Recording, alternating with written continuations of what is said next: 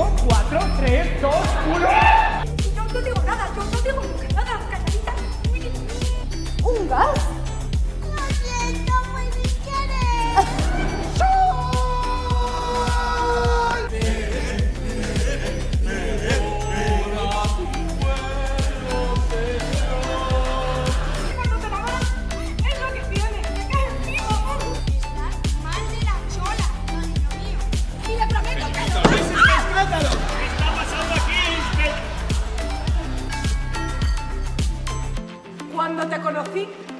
Creí que eras una prostituta.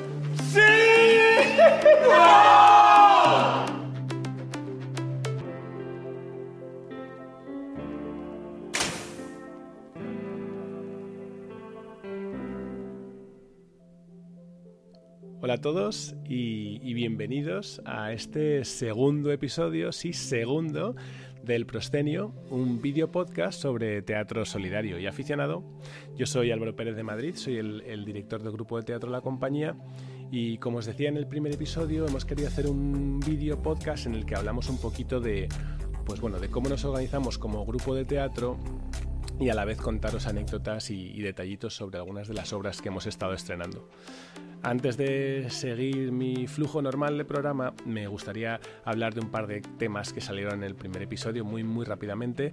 Eh, me han comentado que, es un formato muy largo y, sí, va a seguir siéndolo. Nos apetece hablar, nos apetece contar cosas y, y bueno, pues café para los muy cafeteros. eh, no, nos, no nos parece mal. Eh, otro tema que me han comentado es el nombre. Oye, el proscenio suena un poco raro. Bueno, yo quería un tema relacionado con el teatro y inicialmente pensé en la tramoya pero me dijeron que, mejor que no. Y otra cosa muy importante, la otra vez dejé para el final el anuncio más importante del podcast y esta vez lo vamos a decir al principio, ¿vale? El objetivo principal de este, de este formato, aparte de hablar de nosotros y de contar cosas, pues también es conseguir em, que vengáis a la obra que hacemos este, este próximo año, en febrero de 2024. Tenemos un estreno, del que ya hablamos en el primer episodio y volveremos a hablar luego. Pero simplemente recordaros que lo que hacemos es, es teatro solidario y todo lo que recaudamos va dirigido a entidades sin ánimo de lucro. Por lo tanto, esto es para vosotras. Si sois entidades, si conocéis entidades a las que nuestra labor puede ayudar, pues por favor, eh, hacédselo saber, pasadles el podcast y, mm, y- vamos a, buscar eh, proyectos bonitos a los que dedicar la recaudación de esta obra. Y ya sin más voy a pasar a presentaros a, mis invitados hoy. Hoy tenemos con nosotros a, Charlie y a Tony, que, les voy a pedir ahora que se presenten un poquito. Eh, Charlie, vamos a empezar contigo. Vale, bueno, pues eh, soy Carlos Villarmoreu, eh, llevo en la compañía más de 10 años, empecé con Primera Plana, grandísima obra, y bueno, aquí seguimos y hasta que el cuerpo aguante. Y tenemos a su lado a Antonio. Por favor, Antonio, preséntate. Bueno, yo soy Tony, Tony en la compañía, Antonio Arenas, y llevo en la compañía desde eh, la Cena de los Idiotas. Es una espinita que tengo clavada no ser parte del elenco de los fundadores, la verdad. Eh, pero bueno, llevo desde Yo casi, también, casi ¿eh? el principio. Tam- Tú también, ¿verdad? Y empecé gracias a Manu, que necesitaban gente para esa obra. Y la verdad es que yo me arrimé porque quería, quería hacerla, quería hacer la obra. Fenomenal. Em, bueno, antes de, que me contéis, porque os voy a hacer unas preguntitas, voy a adelantar un tema que también dejé para el final en, el primer episodio y que creo que es el, motivo principal de por qué hacemos es- este podcast, ¿no? Y, y aunque me repita, ¿no? Eh, de verdad, yo creo que, mm, que el objetivo es por qué, por qué lo hacemos, ¿vale? Y, este podcast lo hacemos para eh, conseguir em, proyectos a los que dedicar la recaudación de la obra que vamos a estrenar en febrero del, del 24, como, como os decía antes. Em, tenemos una oportunidad súper bonita de, donar nuestro trabajo a, entidades que tengan proyectos para los que necesiten eh, recaudación. Entonces, casi, casi esto es un mensaje para, para las entidades sin, sin ánimo de lucro. Eh, contactad con nosotros porque, porque es lo que buscamos. Buscamos eh, proyectos que nos gusten, proyectos que nos parezcan importantes y proyectos a los que eh, podamos dedicar nuestro trabajo para, para llegar a la recaudación. Este año vamos a hacer cuatro representaciones, ¿vale? Son cuatro en vez de tres, vamos a estar jueves también. Y actuamos en un salón de actos de 900 butacas. 917. Ere- Tony, eres profesor de matemáticas, cuatro días a 900 butacas. Eh, Pues sale 9 por 4, 36. 3.600 personas que nos pueden ver. 3.600 butacas, eh, 3.600 butacas que donar. Eh, bueno, es lo que podemos aportar y, y por favor, y sí, siento ser pesado, pero entidades sin ánimo de lucro, eh, contactad con nosotros que, que lo hacemos para esto, ¿vale? Bueno, eh, siempre cuento eh, un poco de qué hablamos en cada episodio, ¿no? Este episodio lo, lo he llamado Familia. Ahora, ahora, explicaré, ah, ahora explicaré por qué lo llamamos así y vamos a centrarnos en cómo organizamos los ensayos. Perdón, que me quedé como, eh. ¿Cómo, cómo hacemos? ¿No ves? Esto es una cosa de los cacharritos. Sí. ¿Cómo hacemos los ensayos? Y luego vamos a hablar de la obra Toc Toc, ¿vale? Muy bien. Pero bueno, antes de, de meternos en, en eso, eh, como os decía, me gustaría saber cómo fue eh, ese momento en el que unís a la, la compañía, ¿no? O, o por qué, por qué lo hacéis. Em, si te parece, Tony, em, empezamos contigo. Vale. Bueno, pues la verdad es que a mí el teatro me gusta, me gusta desde muy pequeño. O sea, siempre eh, yo recuerdo cuando en mi casa había una cámara, eh, actuar delante de la cámara, hacer vídeos. eh, y recuerdo uno de los vídeos más famosos de mi casa, era con 5 o 6 años, que miraba la cámara fijamente, miraba así y decía, adiós, mundo cruel. ¡Ah! Y yo era un mico, mis padres pasaban de mí porque estaban acostumbrados. O sea, siempre me ha gustado el teatro. O sea, yo lo veo ahora y me parto, pero mis padres pasaban de mí. Y entonces empecé a ir a teatro en el colegio, a hacer arte dramático, eh, y ahí coincidí con Manu. De hecho, he hecho muchas obras con él, El Caradura, cuando era niño. Y, y nada, siempre, siempre mi vida ha estado vinculada al teatro y he querido actuar. Muy bien. Y, mm, y Charlie, cuéntanos tu, tu caso. Porque Pues- también es, es parecido al de Tony, ¿o qué? Parecido, sí. eh, bueno, yo fui a un colegio diferente, yo fui al Sagrado Corazón, que está justo enfrente, y sí, empecé en el colegio también haciendo obras, eh, creo que era todos los años nos, nos tocaba una, luego ya en bachillerato lo dejé un poco más y ya entrando a la universidad lo dejé completamente hasta que un fin de semana eh, en casa de Manu, que estabais haciendo eh, primera plana, creo que fue Lucía, tu mujer, que me dijo, oye, nos falta... Mi, mi Lucía, luego hablaremos de mi Lucía, que por ahí. Nos falta alguien. ¿Te apuntas? Eh, tenemos ensayo ahora esta misma tarde en cuanto lleguemos de Extremadura. No me acordaba que había sido tan, tan así. Venga, ala, venga, para adentro. Y para allá que me fui. Bueno, al- un poco al, al tema, chicos. Creo que me ayudéis a, contar o a explicar cómo nosotros organizamos los ensayos, porque supongo que, y lo mismo, pensando, esto es, es pensando un poco en otros grupos que quieran hacer teatro o que se pregunten cómo gente que se dedica a otras cosas como nosotros, ¿no? Em, saca tiempo para esto. Y, bueno, la parte de, explicar cómo organizamos los ensayos me parece, me parece mu- muy relevante porque, porque le dedicamos mucho tiempo a, esa parte. Eh, no sé, ayudadme un poco a contarlo. Mm, Tony, ¿tú cómo dirías que, que nos montamos esto? Bueno, pues hemos tenido, eh, hemos tenido como dos momentos, ¿no? Eh, un momento antes de ser padres y tener familia y un momento posterior. Pues antes de ser padres eh, y tener familias, pues lo que, lo que hacíamos era quedar eh, normalmente los fines de semana, el domingo, el domingo por la tarde, dedicábamos toda la tarde al teatro y era un plan para vernos. ¿Qué pasó? Que la vida se fue complicando. Uno, dos, hay gente que hasta tres y cuatro hijos, y entonces eh, familiarmente es imposible dedicar un rato el fin de semana para, para esto. Entonces, promovido desde ferventemente desde mi casa, desde mi mujer, Desde la paternidad. dijimos, pues que yo fui el primero en tener lobby, hijos. cierto Sí. lobby familiar, Claro. creo. Fui el primero en tener hijos de la compañía y, y doy gracias a mi mujer porque aguantó mucho tiempo que yendo yo a ensayar los amigos. Ahora lo que hacemos es dedicar un día entre semana.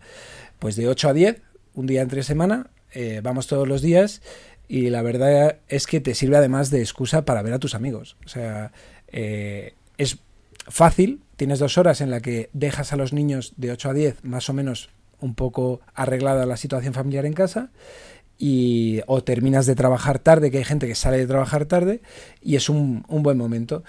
Aún así hay veces que no se ha podido ensayar, pero es la manera que nos hemos ido organizando últimamente. Sí, y luego, mm, cuando llega la obra, damos un empujón fuerte. Sí. Sea, yo creo que, que, em, dando un poquito más de. por calcular horas, ¿no? Es verdad que, em, que efectivamente el cambio gordo fue el tema familiar y el cambio de pasar de los domingos a, los, a, lo- a un día entre diario lo que nos quita es horas, porque al final un ensayo en domingo podíamos sacarle... sea, estábamos toda la tarde. Estábamos, igual estamos juntos cuatro horas, que no sacas cuatro horas de ensayo, pero que estás ahí mucho tiempo. Daba tiempo a jugar al ping-pong. Sí. Exacto. Sí, sí, hacíamos juegos antes de, de empezar los ensayos y, y teníamos tiempo para hacer otras cosas, que es parte de lo que... de La lo canción para recoger la- el aula. Ahora hablamos de esos detallitos que son las cosas chulas que creo que a la gente le puede molar. No, pero lo que decías, eh, calculando horas, ¿no? Efectivamente, mm, pasamos de eh, los domingos a un día entre semana.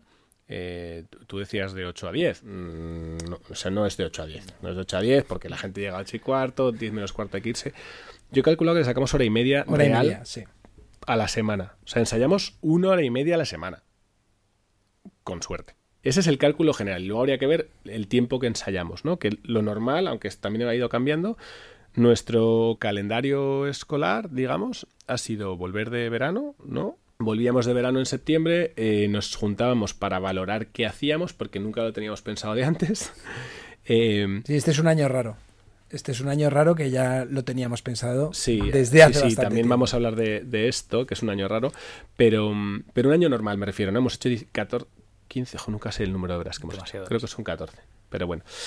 Eh, pero sí, calendario normal sería juntarse en septiembre, prácticamente estar todo septiembre decidiendo obra, eh, esto sí, esto me gusta, esto no me gusta, tal. Empezar ensayos en octubre, digamos. Octubre, Octubre. incluso a finales de octubre, principios de octubre? noviembre. Sí. Y estrenar en, en abril, mayo. O sea, yo calculo que igual, como- siendo generosos, siete meses. Y, y te necesito otra vez, Tony. Eh, vamos a ver. Em, un ensayo por semana, siete meses, Siete meses. cuatro ensayos a la semana, ¿no? ¿Siete por cuatro? 7 por 4, 7 por 4, 28. 28.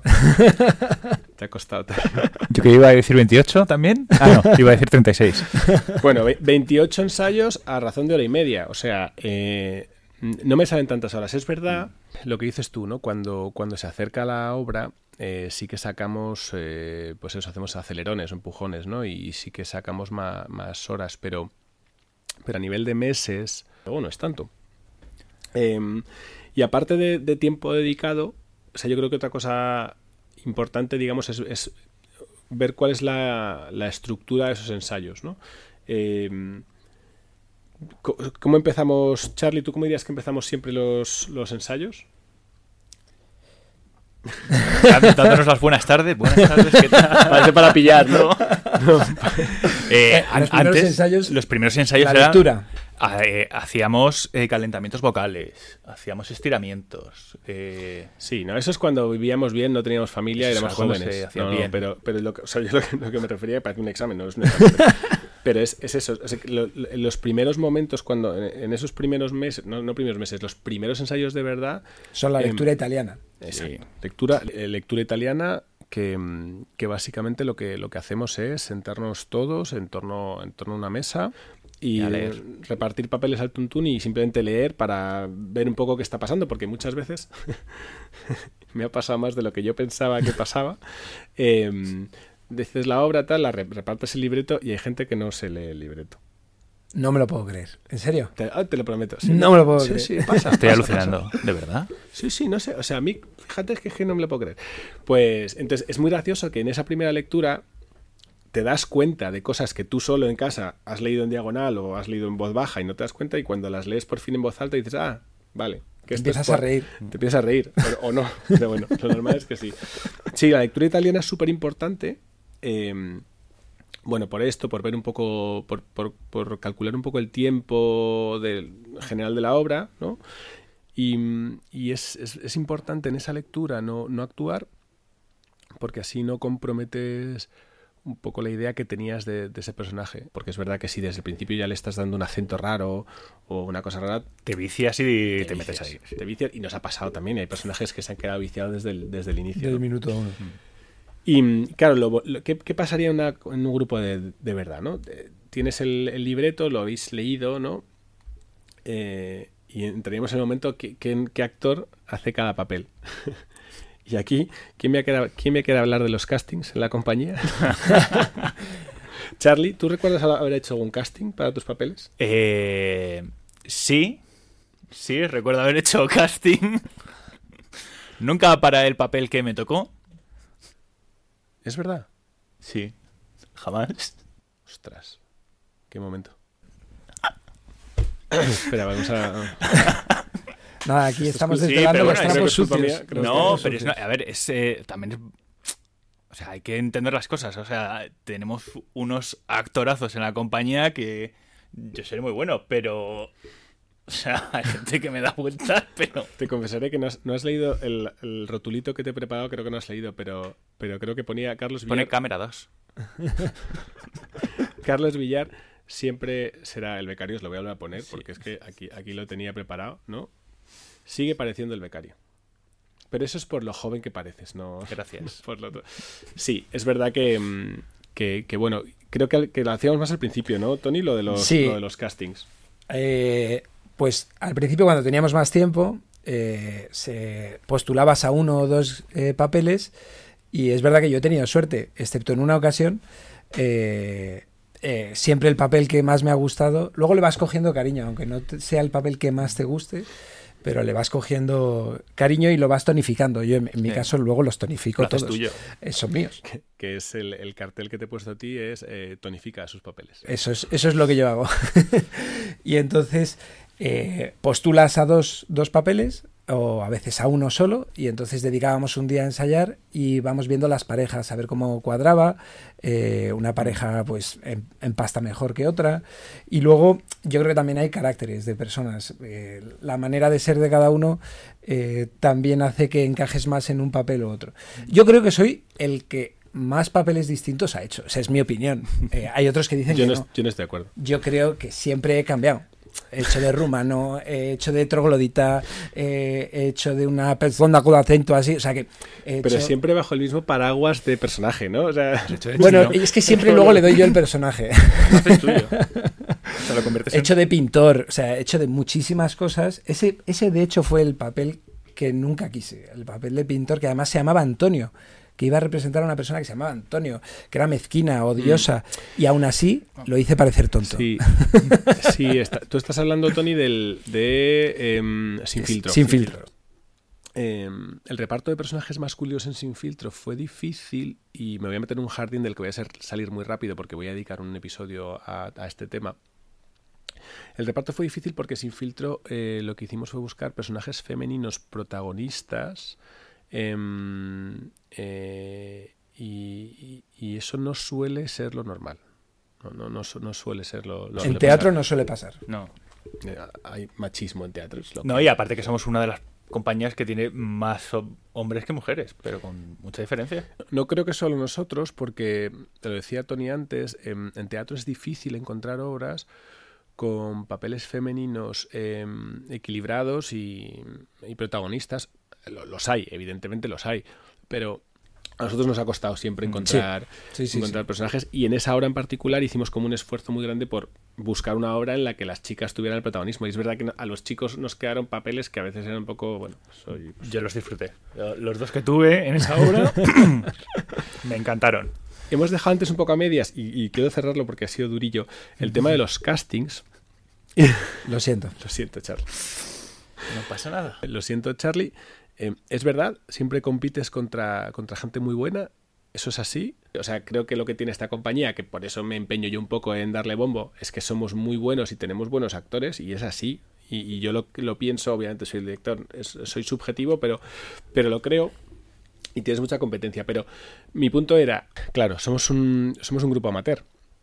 Y, las reglas de un grupo aficionado no siempre son la- las por las que te regirías en una compañía real. Eh, a mí me ha pasado eh, que, claro, yo también he ido, he ido evolucionando como director, ¿no? Yo entré con, con muchas ínfulas de profesionalización, empecé haciendo muchos castings los, los primeros años y luego dejé de hacerlos. Porque todos sabíamos lo que iba a elegir. Claro. No. Puede ser. Puede ser eso, también, también porque os conocía muy bien. Entonces, claro, ya... eh, Pero es que la labor de director de casting también es muy dura y es algo que tú haces. O sea, el decir, mm, yo, mira, tienes mucha ilusión para hacer este tío, me parece muy bien, pero para la Pero obra, no. para hacerlo bien, para que la obra salga bien y como el director quiere, esto. Sí, eh, bueno, sí, hay, obviamente hay que tomar decisiones, a veces hay que tomar decisiones que no, obviamente no todo el mundo está contento y también te pasa que cuando estás buscando obras, cuando tomas las decisiones, tú también tienes en la cabeza un poco a quién le va cada papel. Y no siempre he tomado la decisión tal y como pensaba y no siempre tomas la decisión por el que es mejor actor, eh, por el que ni, ni por el que pega más, porque a veces tienes que hacer un poco lo contrario y, y distribuir un poco roles, ¿no? Pero eso es, eso es otra cosa importante. Yo antes hacía casting, ya no los hago. Y en parte, o principalmente, es por, sobre todo porque os conozco mucho y cuando elegimos una obra ya tengo en la cabeza quién puede hacer esto. Pero claro, también eh, a veces eh, tienes que escuchar a los actores y que te digan, yo quiero hacer este papel, ¿verdad, Charlie? Pero yo, yo suelo ignorarles, yo les ignoro. Pero, pero los, lo suyo es escucharos. Sí, Sí. sí, sí. No, pero a ver, eh, es que también elegir una buena pareja, o sea, tú puedes ser muy bueno en el papel que estás haciendo, pero si tu personaje tiene una pareja y tu pareja no está acorde, no queda bien. De hecho, nosotros hicimos una pareja muy, muy buena, un año. Espectacular, hijo adoptivo. Bueno, Papá. A ver, he dicho al principio que este episodio lo llamo familia por muchas cosas, ¿no? Porque somos una familia, un grupo de amigos que somos familia. Pero uno de los temas principales de por qué es familia es porque estáis vosotros dos aquí. Y el papel creo que en, los- en el que más os recordamos todo el grupo es justo en... en, eh, en Un el- cadáver el de un cadáver a los postres, del- que es la obra de la que hablamos en el primer episodio. Si no la habéis visto, por favor, vedlo, ¿vale? Y, eh, y en esa obra, eh, Tony haces de, detective Wang, detective chino, y su hijo adoptivo japonés. ¿no? Exacto. Es mi hijo japonés y yo creo que ahí, ahí hicimos, empastamos muy bien. Fue una obra, me lo pasé fabuloso y además era nuestro segundo año trabajando juntos, puede ser. Y Sí, pero fue después de primera plana. claro, entonces yo ahí vamos. eh, de ahí además surgió una amistad brutal ese año porque teníamos que trabajar juntos y, y fue una, una cosa súper, súper bonita que luego hemos ido recordando año tras año. No hemos vuelto Sí. a ser padre e hijo, pero padre e hijo, padre e hijo durante A los demás nos, nos parece que habéis hecho padre e hijo más veces, pero no. Pero no, Solo habéis no. sido. Pero nos encantaría volver a hacerlo. Sí, sí, sí, sí. Bueno, yo creo que habrá, habrá otras oportunidades. Bueno, para cerrar un poco el tema de, mm, de los, de los ensayos, ¿no? Hemos hablado un poco de horas que le dedicamos, eh, días de la semana. eh, hemos hablado que empezamos con esa, con esa lectura, que luego haces o un casting o el director toma la decisión unilateral de, de- de quién hace cada papel. Pero claro, yo, yo creo que el meollo de este asunto es em, qué haces en, en esa hora y media de, de ensayo, ¿no? Tienes, tienes ese ensayo y qué es, a, qué, a qué lo dedicas, ¿no? Em, creo que Charlie lo ha contado antes, que, que sí, cuando tienes más tiempo, pues dedicas eh, pues un- una parte inicial a, a, a calentar la voz, que es Un tema súper importante, porque es que es súper importante, pero, pero bueno. Ahí teníamos músculos- a Gaby, que nos ayudaba mucho. Sí, teníamos, teníamos a Gaby, efectivamente. Eh, tienes que dedicar tiempo un poco a esos juegos, que, los juegos tienen también su razón de ser, porque son juegos en los que la gente pues pierde un poquito o los nervios que trae, o, las tensiones que trae de su casa o de, o de, o de lo que sea, ¿no? Y te ayudan luego a hacer las escenas mejor, ¿no? Em, pero básicamente yo creo que lo, que vas haciendo es eso, es justo romper la obra en, en escenas. Lo primero que haces es, montar, montar la escena. Em, montas la escena principalmente con los movimientos de los actores en, esa escena. Eh, al principio es muy normal ver a gente que no ha actuado nunca. O sea, sabes cuando alguien no ha actuado nunca por cómo le ves plantado en un ensayo, ¿verdad? Sí, sí eh, cuando alguien es su primera vez, habla a los actores todo el rato, habla a los actores y no dirige en la posición de tres cuartos básica. Y muchas veces lo único que hay que hacer en teatro es mirar al primer momento a la persona a la que vas a hablar y luego te diriges al público. El público ya sabe que les estás, le estás hablando a él. El público es muy inteligente. Entonces, el público necesita verte. Y, y eso se nota muchísimo. Pero bueno, lo hemos ido adquiriendo. Y luego los giros, las vueltas en escena, Sí, yo el soy muy ir hacia un lado, la direccionalidad. O sea, yo siempre, una de las cosas que Álvaro eh, marca siempre es, tienes que hacer algo con un objetivo. Vale, a veces has tenido una idea, Es una idea. ¿eh? Puede, puede que sea una mierda de idea, pero... pero por lo menos has tenido una idea. Entonces tienes que hacer algo con una intención siempre. Eh, igual que la mímica. La mímica, eh, Bueno, la mímica es un tema de escuelas. A mí no me gusta la mímica. Pero hay escuelas que harán mímica. Abro la puerta. Cierro La la, escuela- la escuela puerta de y no hay nada. La escuela de Javi Entonces, Sanreta, sí. es Javi muy Sanreta, divertido, muy queremos. divertido la Te queremos, mímica. pero no se hace mímica en la compañía, ¿vale? Y entonces todas esas direcciones que antes, de un modo amateur, que a lo mejor te podían salir bien de casualidad, con Álvaro te las dirige y hace que, que los ritmos de la obra vayan muy bien. O sea, una cosa también que a Álvaro le obsesiona es el ritmo en la obra. Que todo vaya fluido, que no haya parones. Se nota cuando ves una compañía amateur, cuando entre escena y escena hay mucho tiempo. Cuando se prepara, va a salir uno y hasta que no entra el otro, pues hay veces que eso hay que solaparlo. Entonces esos movimientos son como un baile, ¿no?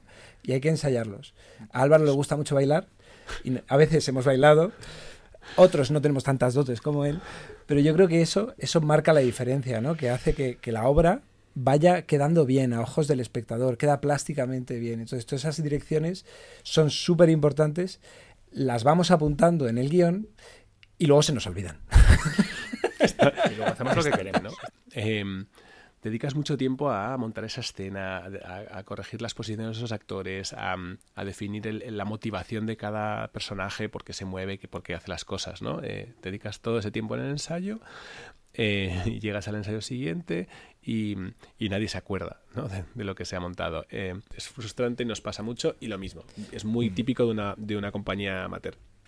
Efectivamente, montaje de escenas, movimiento. Y el movimiento, lo que os decía, em, se nota mucho alguien que no ha hecho nunca nada porque está que no, no sabe qué hacer. No, eh, da pasitos, se va por un lado para otro. Y yo creo que el teatro, o, o por lo menos para mí, lo que me gusta y lo que creo que hacemos muy bien es que eso, movimientos decididos y con objetivo. Y mm, Ganar la escena también. Lo que yo llamo el ganar el, Ganar escena. escenario es ganar el ponerte y decir, manejar el- la situación Pero ese es tu objetivo siempre. Mi en todas objetivo las siempre obras. es En ganar. todas las escenas, en todas las obras. y, y ponerte. ¿eh? Entonces, a, a mí es que me gusta, me gusta ser el centro de atención. O sea, es algo que desde muy pequeño me ha gustado. Me ha gustado, no he tenido miedo, me ha gustado mucho. Sin embargo, las grabaciones me aterran.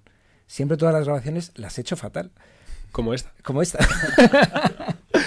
me aterran porque es algo que se va a quedar ahí para siempre, ¿no? En mi cabeza es como, lo tengo que hacer bien, me creo muchísima presión, pero luego en el escenario me crezco, me da igual que me estén grabando, pero ahí me crezco. Y, el dominar la- el escenario, el plantarte, incluso hay veces cuando no actúas, que estás haciendo cosas y tienes que ir a servirte una copa o a ir a por abrir una caja y moverte con decisión. Eso es súper importante. Ojo que esas cosas, lo que acabas de decir, es súper importante. A, a mí hay una cosa que me hace mucha gracia siempre cuando, cuando repartimos personajes o, o hablamos de lo que hacen, ¿no? Eh, siempre valoramos la importancia del personaje según las frases que tiene. Y yo es algo que, que me he negado siempre a, a pensar, porque hay personajes que tienen mucha chicha que no tienen una palabra. O sea, Sí, pero sí, ni una sí. palabra. Y, y creo que eso es importante porque, porque muchas veces no le damos importancia a esas pequeñas cosas y, y cuando, cuando ves una escena bien montada en la que los actores que no están en esa acción principal, ¿no? Eh, con ese diálogo principal, em, tienen una justificación en sus movimientos, eh, cada uno hace una cosa con sentido, a mí me parece que eso queda fenomenal. Entonces, efectivamente, vas montando la escena con esos objetivos, eh, donde el ritmo, como has dicho, mm, que me encanta Es que lo has clave. dicho, es, es- es- es clave. Y una vez, digamos, has pasado por todo esa- ese proceso de montar todas las escenas de, de ambos actos, ya es Pasar y pasar la obra. machacar, machacar, vez, machacar, vez, machacar, machacar. Y en ese Charlie, en ese machacar, machacar, machacar, hay una cosa muy importante que nunca hacéis, que es eh, aprenderos el maldito libreto. A ver, eso eh, yo creo que hasta la semana ya previa al el ensayo general La semana de lo antes. hemos mantenido muy bien. Lo hemos mantenido bien, sí. La el año pasado yo prácticamente no tenía guion y lo bueno que tenía que era un troglodita que podía decir lo que quisiera, pero aún así no me sabía mi no guion hasta dos semanas Uga, antes de la hora. no- Pues em, este es otro gran, esta es otra gran diferencia de un, de un grupo de eh, aficionado a uno profesional. En un grupo profesional, eh, lo primero que tienes que hacer una vez te han dado tu papel es coger el libreto y te lo aprendes. Te, te- te aprendes tu papel. Eh, porque, mm, porque es muy difícil en un ensayo intentar montar esa escena, como decíamos antes, ¿no? Y tú estar con, con el, el libreto en la mano. Es que es horrible. Y de hecho nos, nos pasa mucho que nos, que nos cuesta, a veces, nos cuesta mm, nos cuesta ver las escenas, nos cuesta entender qué hace el personaje o nos cuesta ver qué es gracioso porque hay algunos ensayos muy duros. Muy duros de ver. Sí. Sobre todo cuando falta gente. Sí, bueno. eh, estás leyendo- ahora, ahora cerramos con lo del compromiso. Estás pero- leyendo y lees mal la frase y entonces Oh. no tiene ningún sentido. Sí. Lo estás diciendo mal, te saltas una coma y ya pierde toda la gracia. O no llevas el guion bien puesto y de repente te pasas tres páginas. ¿Y esto? Eh, espera, espera. Espera, que lo... No, Álvaro, espera, espera, espera. Es verdad que los actores profesionales no tienen un trabajo, no Claro. tienen, entonces pueden dedicar su, su Es su tiempo- trabajo. es su trabajo. Si Entonces, es, esto es para contar lo que hacemos nosotros y obviamente no todo lo hacemos bien. Un consejo mío es que, vale, p- compañía af- aficionada, fenomenal. Pero coño, dedica tiempo Sí, previo sí. a aprender tu papel porque, porque es la base del trabajo. Y nosotros muchas veces, como también mencioné en el, en el primer episodio, elegimos la, la ruta difícil para hacer las cosas. Sí, la verdad es que sí. Pero, por ejemplo, yo creo que eso poco a poco se va cambiando. O sea, yo creo que el año, pasa... el año pasado, yo creo que No estoy de acuerdo. hubo algunos que teníamos, si bien no todo el guion, gran parte del guion ya bien cerrado lo que era el diálogo y permitía unos ensayos. Siempre hay excepciones honrosas y siempre hay gente que trabaja muy bien, siempre hay gente que está súper implicada. Pasa todos los años. Sí, a, gente que- a ver, que como norma general no nos sabemos el guion hasta. Eso- eso es el- verdad, eso es verdad. Es así. Es así y, y- y dificulta mucho las cosas. Es Entonces, muy duro, creo sí. que es co- si hubiera que hacer un mensaje de que, cómo organizar los ensayos, apréndete el libreto lo primero. Pero también hay una cosa muy importante: es eh, como actor, es a veces la tensión del ensayo en sí. se está O sea, confesando, ¿eh? Se está confesando. Llegas, llegas de trabajar o de estar con la familia mm, con un problema, eh, te, te sabes el guion, pero no tienes la cabeza en el, en el ensayo porque también ahora tenemos menos tiempo. Entonces, A mí es verdad que me ayuda, me ayuda mucho. Siempre me ha ayudado el, el pasar el guion muchas veces para quedarte con el estudio, porque yo solo en casa a mí me cuesta horrores. Claro. María, mi mujer, me está repasando el guion, ella se lo aprende. María, mi mujer, me odia. En un minuto, ella se lo ha aprendido, tiene una capacidad impresionante y a mí me cuesta mucho. Pero a mí me cuesta porque yo necesito ver la acción, hacerlo, oír las voces. Entonces ya cuando me lo he estudiado es que estoy oyendo las voces del otro diciéndomelo, la acción, me lo... Entonces yo soy más, para aprenderlo más kinestésico, necesito el movimiento. Si yo estoy en mi casa así, me cuesta horrores. Entonces he hecho trucos de escribir, de grabarme y nada, hasta que no lo repaso miles de veces con los compañeros, es que es imposible. Sí, a ver, sí, hay muchos trucos y efectivamente, yo creo que en, en horas, si dijeras, las horas que le dedicamos no están mal, porque son bastantes horas, pero lo suyo sería hacer una, pues, Sí, sí. obviamente todo más concentrado en el tiempo y mucho más intensivo y eso facilitaría mucho la, la tarea. ¿Qué nos pasa este año? Nos pasa este año. Sí, ya luego hablamos de eso. Es que nos estamos alargando un montón y, y a mí me encanta porque hablaría solo de esto, pero, pero, pero creo que tenemos que dedicarle un poquito de tiempo. A Toc Vámonos. Toc. a otra cosa, sí. El tiempo que hay que dedicarle a, a contar, o sea, centrarnos en una de las obras que hicimos, ¿vale? En el primer episodio elegí eh, un cada de los postres porque es una de mis favoritas. Hoy he elegido Tok Tok porque creo que fue una de las favoritas del público. No sé qué pensáis. Sí, es que es una Igual. obra muy redonda. Además, es en un solo sitio, no hay cambios de escena. Eh, son todos los personajes que van incorporándose, le vas cogiendo cariño a cada uno poquito a poco, vas a- entendiendo, se van presentando los personajes muy bien y cada personaje es que es más gracioso aún que el siguiente. Entonces, eh, es una obra que es una maravilla. Además, nosotros hicimos, bueno, a Álvaro se le ocurrió la idea de un personaje eh, Doblarlo. que fue Sí, sí. doblarlo y fue maravilloso. Sí, ese fue un punto. Ahora vamos a hablar de eso. Eh, porque aparte está Charlie aquí y, y es uno de los protagonistas de, de esa gran adaptación, ¿no? Pero es esas cosas que haces por necesidad casi, ¿no? Porque, mm, porque tienes un grupo de gente que quiere volver, todos quieren Árbol un papel. ¿Y qué vas a hacer? ¿A Charlie vas a dejar sin papel? Podía haber sido. Podía haber, podía haber Becario, sin como papel, becario. pero- becario, pero no, no. O sea, y es verdad que, que que justo ese personaje, uno de sus problemas, que ahora contamos un poco de la obra, creo que funcionaba bien. Y disociamos un papel, un personaje que en, que en el original es solo de una chica, lo disociamos en dos, en dos hermanos, mellizos, que mellizos no tenías mucho, la verdad, pero bueno. Bueno, los mellizos no se tienen que parecer tanto. Pueden ser mellizos. Melliz- hermanos, vamos a decirlo hermanos, pero bueno. Y la verdad que funcionó muy bien. Entonces, vamos a, a recapitular un poquito, ¿no? Em, como hacemos siempre, os voy a colocar un poquito el, el histórico, ¿no? De el, el último día, el primer día hablábamos de la obra de 2013, esta fue en 2015.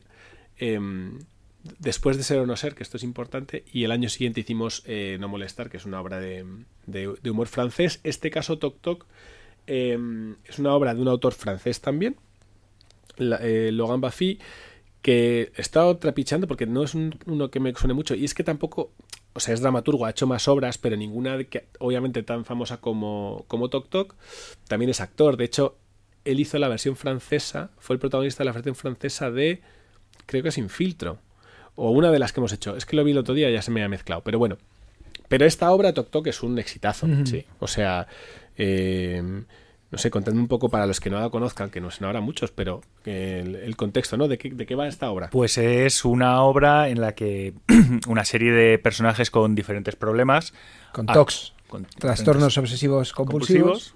eh, acuden a una terapia para intentar eh, manejar su problema. Y bueno, la obra básicamente empieza con los personajes llegando a, a la consulta. Entonces van hablando entre ellos y, y, claro, el doctor no llega, el doctor no llega y parece que el doctor se está retrasando. Entonces hay una enfermera que va viniendo y entonces eh, cada uno va viendo las taras, porque son taras más que tocs, de, de los personajes. Entonces eh, la obra empieza con un señor que está leyendo el periódico y empieza, empieza directamente insultando al público. Mm. Síndrome de Tourette, ¿no? El síndrome de Este, No sé si es TOC, pero bueno, síndrome de Tourette, más que... Y luego aparezco yo en escena y que soy un taxista que me encantó. Yo creo que es uno de mis personajes Camilo. favoritos junto al idiota. Junto yo creo que, idiota. que ahí eh, em, tenían la necesidad de, de- de llevar la obra porque era un hilo muy conductor de la obra y entonces tenía que hacerlo bien. O sea, tenía una presión muy fuerte y, y eso me hizo mejorar, ¿no? Mejorar como actor. Dame un segundito que ahora vamos a hablar Sí. de Camilo, ¿vale? Pero, pero vamos, vamos por el principio. Em, os quería enseñar em, el tráiler que utilizamos Ah, para, fenomenal. para hablar de esta obra, ¿vale? Vamos a verlo y lo, y lo, y lo comentamos. ¿Qué tienen en común estos siete personajes? ¡Me cago en! San Antonio bendito, ayúdame. Es súper simétrico. Sin tocar. 13 meses y medio para actuar. 410 días, 9.840 horas, 590.400 minutos, 35.424.000 segundos. La compañía presenta Toc Toc. Les esperamos. Les esperamos.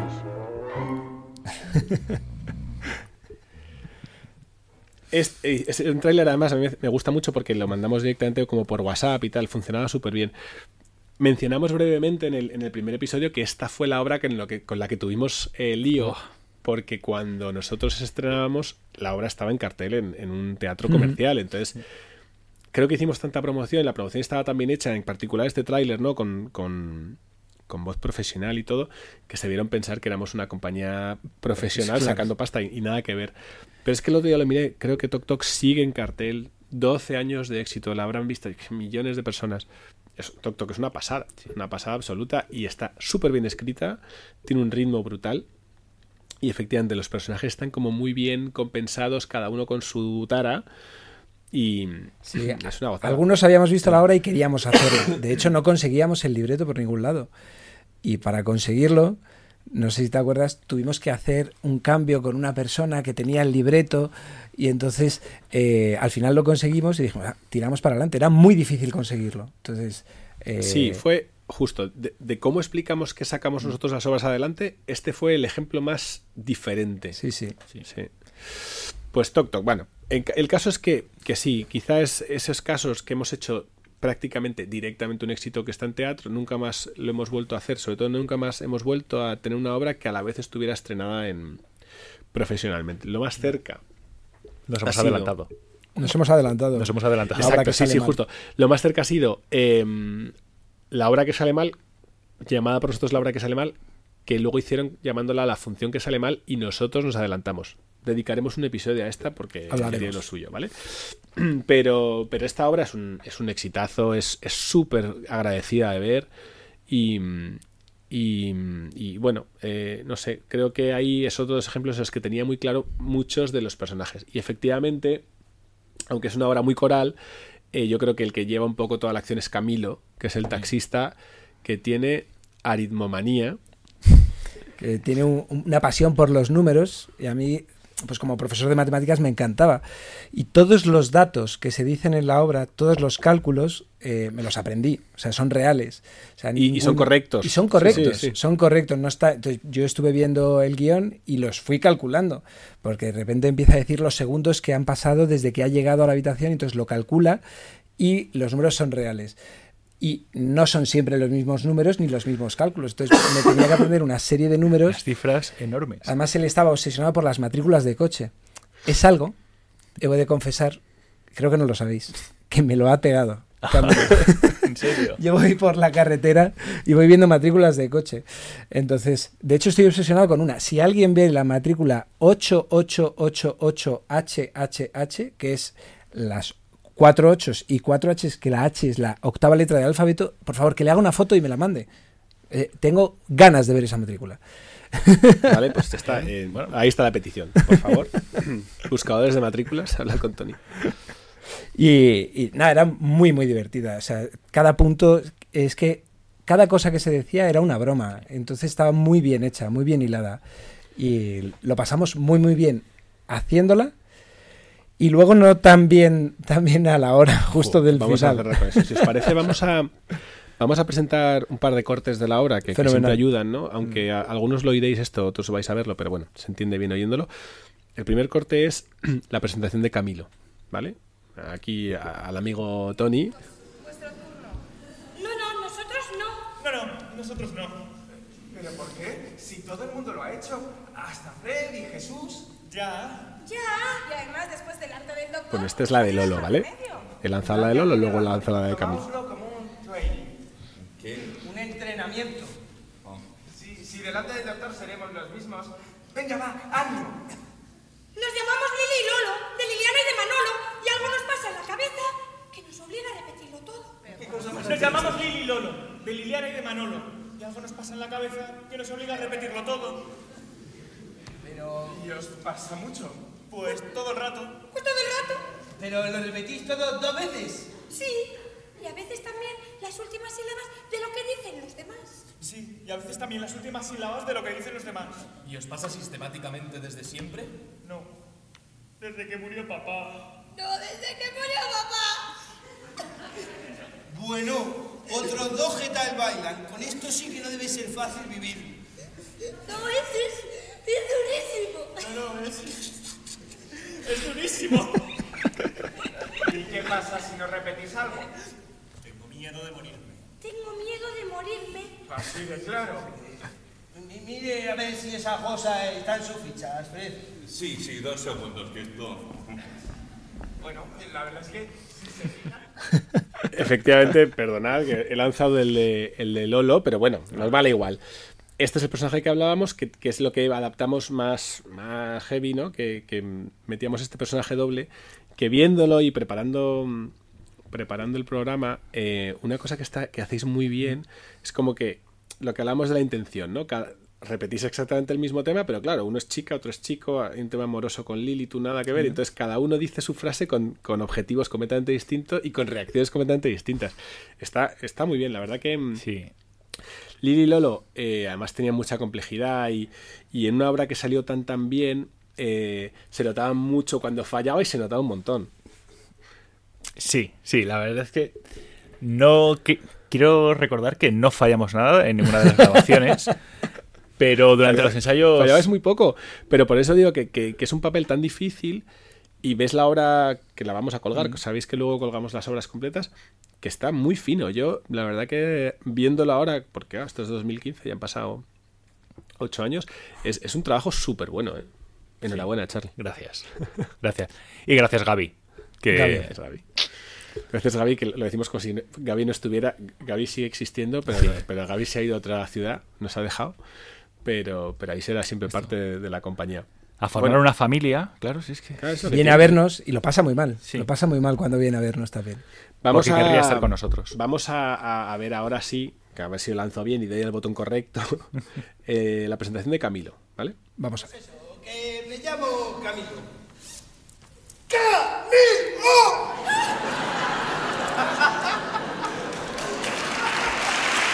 este momento de enseñar la camiseta con la... Brutal. Maravilloso.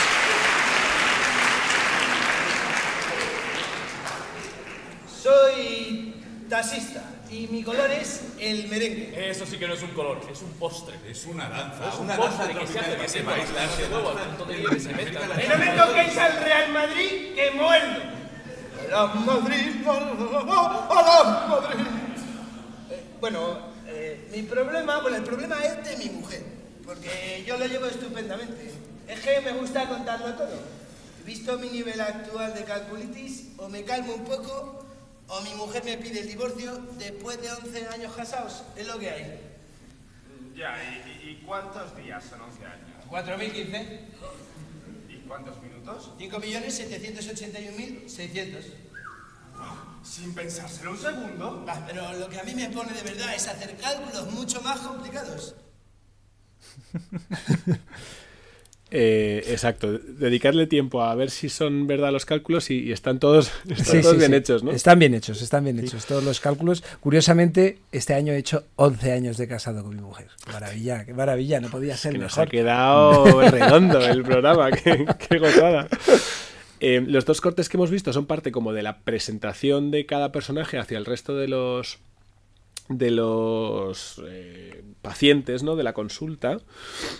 Y la obra tiene varios momentos bonitos. Esta es una. Y luego está el momento en el que todos los personajes pasan como al centro de la escena a, a ser tratados por el resto de los personajes, que también es brutal. Y, Claro, les tratan porque enfrentarse a sus miedos. el médico, el médico no llega. Como el médico no llega, empiezan a decir, claro, es que yo he estado en muchas terapias, vamos a hacer algo, no vamos a estar perdiendo el tiempo. Si es que llevamos, eh, la cosa es que es un médico reputadísimo, entonces han ido y han esperado muchísimo tiempo para llegar a consulta. Y dicen, ya que están, pues vamos a tratarnos nosotros. Y se empiezan a autotratar. No cuentes más, Tony, porque No, no, no cuentes más. Vale. Y aparte que la gente puede verla, porque es que Sí, sigue sí, en sí. cartel. Es que es maravillosa. Teatro Marquina creo que es. O sea, vedla porque es, es que es divertidísima y, y es carcajada asegurada. Bueno, había cogido, es un corte más de este momento en que estamos tratando o estáis tratando a, a uno de las pacientes, que en este caso es, es Lucía. Lucía, mi mujer. No vamos Oh. a entrar en detalles todavía de, de esto, ¿vale? Lucía, mi mujer. eh, que hace el personaje de Blanca, que es la que tiene pánico a, a, A los la- gérmenes. A los gérmenes, a, los vir- a los viruses. A los viruses. Venga ya, si están aquí. ¿Todo bien, Blanca? Sí, solo que he explotado demasiado rápido. Venga, va, no pasa nada, siéntese otra vez. Vale, pero les suplico que no digan cosas tan fuertes, ¿eh? Está bien. Solo le pido que me deje poner mis manos encima de las suyas, porque como ve, están muy, pero que muy limpias. Las mías también. Las mías también. Y las mías. ¿Y las mías? ¡Camilo, por Dios! Qué bueno. Mom, Buenísimo. Es que Camilo tiene grandes momentos, la verdad. Sí, sí, Es- sí. Y, y me gustaba mucho, podía haber elegido muchos cortes, pero me gusta mucho este. Luego voy- vamos a ver la foto fija, porque foto. ese momento en el que estáis todos alrededor es, es- no, me parecía como muy bonito, ¿sabes? Sí, sí, Hacía sí. como muy, muy, muy buena foto. Bueno, pues eh, hemos hablado un poco de la obra. La obra es súper conocida, eh, está en cartel, vedla. eh, la vamos a colgar. eh, un- dentro de- creo que es al, al día siguiente de que colgamos el, el podcast, la vais a poder ver completa para los que para los que queráis. Y, y bueno, pues súper recomendable, la verdad, porque, porque no fallas. No, no, no, no creo que no fallas con. No, no, con es, es una obra que es que te lo pasas bien todo el rato, todo el rato. Y, y hasta el final. Estás viendo a ver cómo se va a desencadenar eh, toda la historia. Y el final está muy bien, está muy bien. Bueno, pues vamos a, completar la parte de la charla sobre, sobre la obra viendo unas, unas fotos, ¿vale? Eh, bueno, pues poco para mm, las que elegimos. Aquí va- vamos a describirlas para los que oigan esto y no lo vean, ¿no? Pero mm, aquí básicamente lo que estamos viendo es, eh, es el cartel de, mm, de la obra, que es un cartel, creo que este lo hice yo, bueno, no me acuerdo quién lo hizo, pero bueno, no tiene, no tiene mucho más, pero así lo, así lo presentamos. Y, y una cosa muy chula de esta obra, que, que es una obra muy sencilla en cuanto a escenario, ¿no? Pues que hace un escenario muy limpio. Si te fijas en cómo lo montan en el profesional, tiene gran importancia las líneas del suelo, que desde esta toma no se ve especialmente bien, pero bueno, el tema de la simetría y, y un suelo que está lleno de líneas, que además en nuestro caso, eh, bueno, hicimos un juego adicional que creo que quedó bastante, bastante Sí, bien, la verdad. Unas luces LED. Unas luces LED, sí, que, que molaba mucho cuando lo, cuando lo cambiábamos, Sí, estaba sí. muy Sí. chulo. Em, aquí podemos ver a, a Manu Moreu, que Que no- creo que es el momento de contar eh, la gracia de Manu aquí. Sí. Sí, a ver, eh, la cosa es que Manu iba a ser la enfermera. Manu ese año no estaba en Madrid, eh, estaba en Mallorca, ¿no? Le habían es. contratado de médico allí y claro, él no podía dedicarse a hacer toda la obra. Pero eh, una semana antes de la obra, eh, Carlota Sancho, miembro de la compañía, tiene un problema médico y no puede actuar. Entonces, eh, a una semana de la obra es otro problema más añadido. Parecía que no podíamos representar porque no nos dejan desde Tok Tok y se suma este problema. Y Manu dijo, venga, yo lo hago. Mm. No, no, pero lo de... Nos llamaron eh, el día antes del estreno.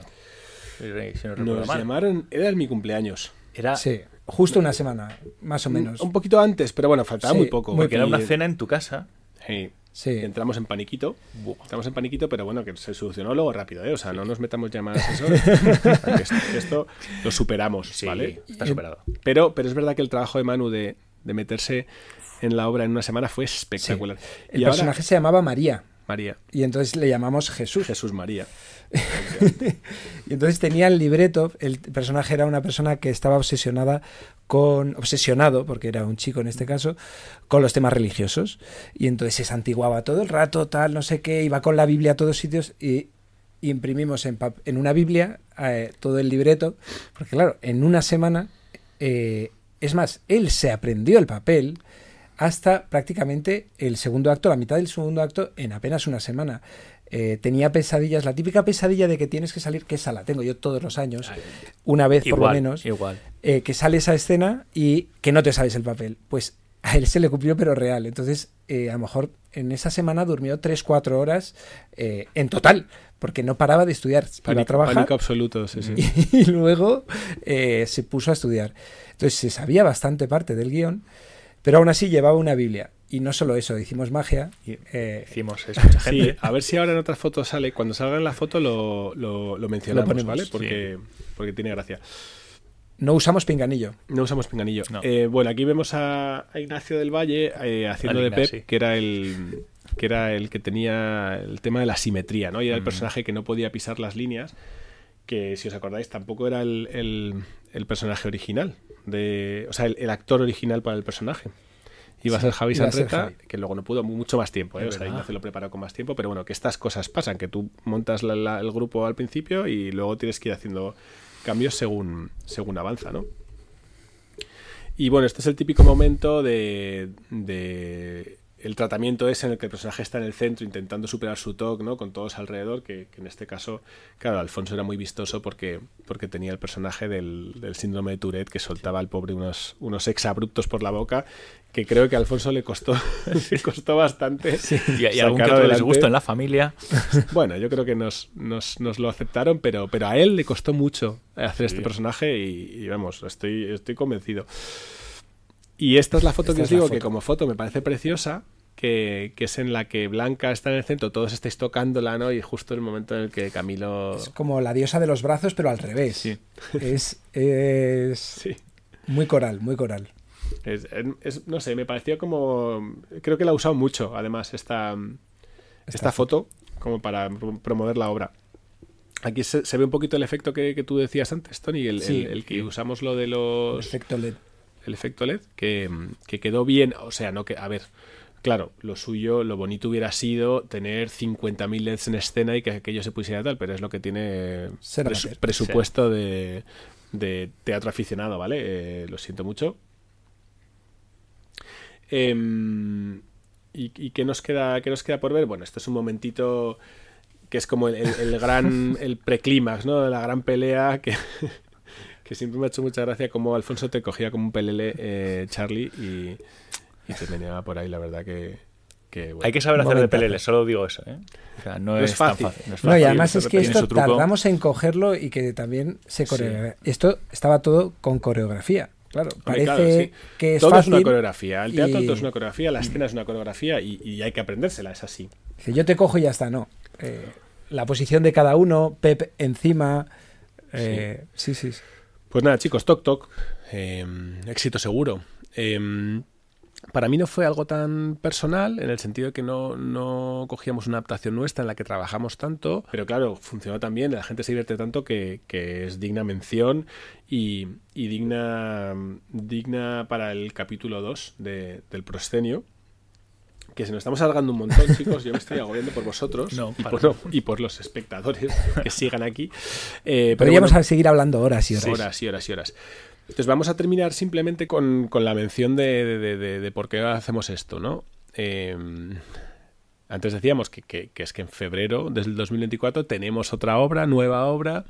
Ya lo dijimos en el primer episodio, pero, pero claro, es que mucha gente no llegó a ver esa parte, se quedó en, en el principio. Eh, vamos a hacer Friends, eh, una adaptación de teatro de la serie Friends.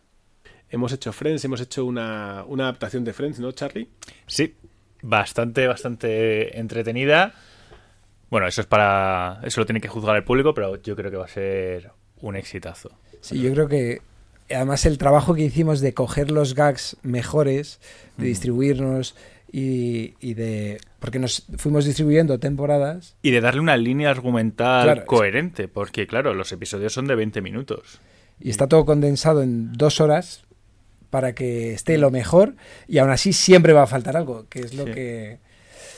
Bueno, Sí, eh, resumiendo, ¿qué hemos, ¿qué hemos hecho con Friends? Vale, hemos hecho Friends en teatro, ¿no? Pero, pero lo, que es- lo que hemos hecho básicamente es adaptar dos arcos argumentales principales de la serie, uno por cada acto, y, todo diálogo, toda escena que aparece está sacada de un punto u otro de, de la serie. eh, y como el diálogo es tan maravilloso, yo, yo creo que merece, merece mucho la pena. Y, nada, yo creo que pues invitamos a la gente a, a que vengan. eh, yo quiero decir que gracias a Friends, gracias a Friends, que empezamos, quisimos hacerla en 2020 y no pudimos, eh, gracias a Friends empecé eh, a correr para preparar mi papel. Como me veis, eh, en otras, en otras obras, pues eh, estoy más subido de peso y gracias a Friends, pues tenía que estar, hay un momento en escena, pues eh, y el personaje lo requería y me puse en forma. De hecho, se llamaba el Objetivo 2020 eh, y a raíz de ahí, pues empecé a correr. A ver, yo literalmente he revisado archivos y documentos que tengo en casa en el ordenador y la obra de Friends la conseguí para preparar esta obra. Yo la tengo desde 2013. Desde 2013. Sí, no, ya hablaremos de eso en otro, en otro episodio, pero tiene, tiene mucho recorrido. Pero esto quiero contarlo más adelante. Eh, chicos, eh, os voy a despedir porque vamos a hacer una Muchas hora de programa y ya me parece hasta Una hora, demasiado Dios a mí. bendito. Pero ha sido un placer eh, compartir este tiempo con vosotros. eh, y bueno, y espero que más gente, cada vez nos oiga más gente. eh, entidades sin ánimo de lucro, de verdad, estamos aquí. eh, contactad con nosotros, que estamos deseando participar en, vuestros proyectos. Y lo que queremos es, es llenar ese salón de actos maravilloso esos cuatro días para, para que todos esos proyectos puedan salir adelante. Eh, gracias por, por estar con nosotros un día más. Em, nos vemos aquí en las redes, eh, nos vemos en el episodio 3 que estrenamos el mes que viene eh, y nos vemos sobre todo en el teatro. Muchísimas gracias.